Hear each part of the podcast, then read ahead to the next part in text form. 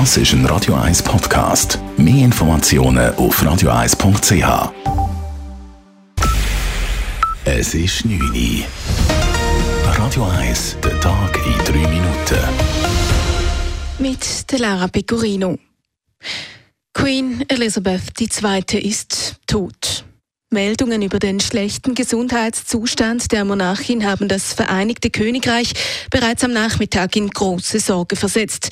Nach und nach wurde bekannt, dass die Royal Family nach Schloss Balmore in Schottland gereist ist, wo sich die Queen seit längerer Zeit aufgehalten hat. Experten werteten den Besuch der Familienmitglieder als Zeichen für den Ernst der Lage. Kurz nach 19 Uhr abends herrschte dann traurige Gewissheit, als ein BBC-Sprecher den Tod der Queen verkündete. A few moments ago, Buckingham Palace announced the death of Her Majesty Queen Elizabeth II. The palace has just issued uh, this statement. It says the Queen died peacefully at Balmoral this afternoon. The King and the Queen Consort will remain at Balmoral this evening and will return to London tomorrow. Die Queen sei friedlich auf Schloss Balmoral eingeschlafen. Der neue König des Vereinigten Königreiches, der 73-jährige Charles und seine Frau Herzogin Camilla werden die Nacht noch in Schottland verbringen und morgen nach London zurückkehren. In einem Statement hat sich der neue britische König Charles III. schwer erschüttert gezeigt über den Tod seiner Mutter Queen Elizabeth. Wir sind in tiefer Trauer um einen geschätzten Souverän und eine viel geliebte Mutter, teilte er mit. Auch die britische Premierministerin Liz Truss ist bereits vor die Medien getreten.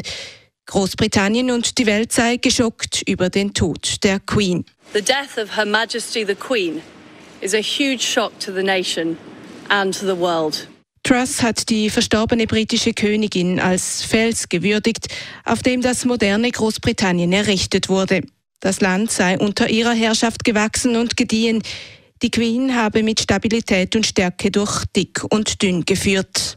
We are now a modern, thriving, dynamic nation.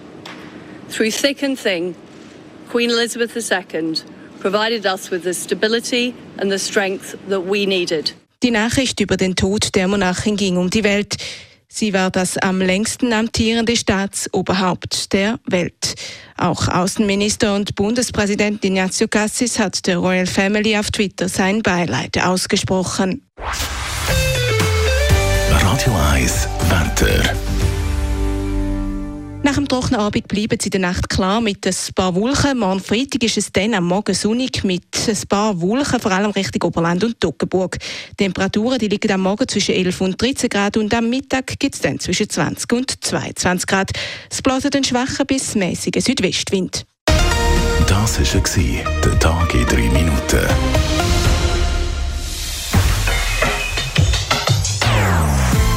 Non-Stop Music auf Radio 1. Bei uns klingt die Musik einfach besser. Non-Stop. Radio 1.